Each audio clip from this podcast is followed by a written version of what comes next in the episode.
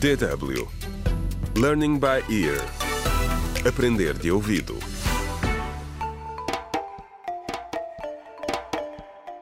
Contra o crime.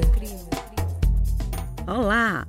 Bem-vindo ao 18º episódio do audiolivro Contra o Crime, o desafio do plástico escrito por James Mohando. No episódio anterior, Alvin foi até a esquadra da polícia de Songa para falar com o inspetor Daniel sobre o desaparecimento do seu pai. Mas a conversa não correu como esperava. O inspetor ameaçou Alvin e mandou-o ficar em casa para deixar a polícia fazer o seu trabalho. No episódio de hoje, voltamos à loja de Maria Rosa. Depois de terem apagado o fogo, Yasmin voltou a escrever no seu blog.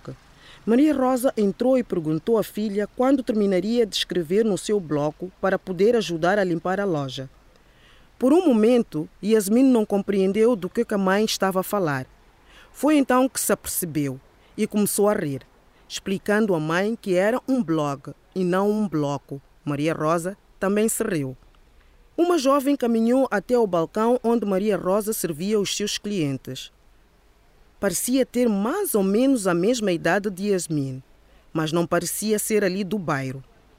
A rapariga pediu um café para levar, mas Maria Rosa disse-lhe que isso já não era possível devido à proibição do plástico. Não faz mal, disse a rapariga.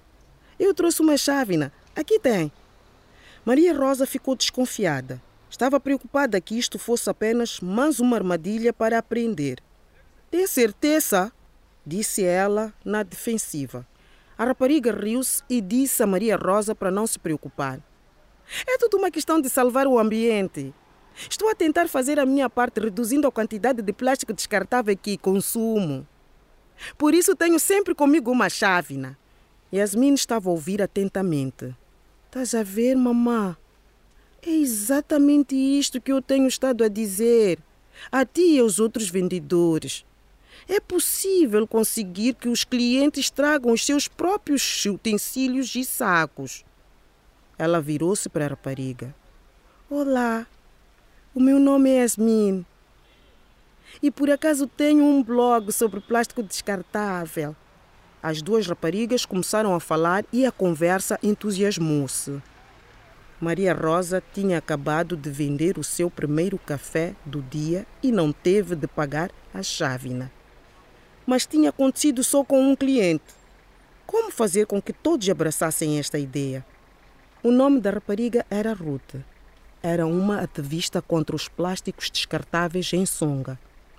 Tinha se inspirado em jovens ativistas na capital e agora queria espalhar a mensagem noutras partes do país. Só utilizo artigos reutilizáveis. Se não os posso reutilizar, recuso-os. Uau, isso é cativante. Posso usar no meu blog? Perguntou Yasmin. As duas raparigas trocaram números e Ruth seguiu o seu caminho com o café na sua chávena reutilizável. Contra o crime.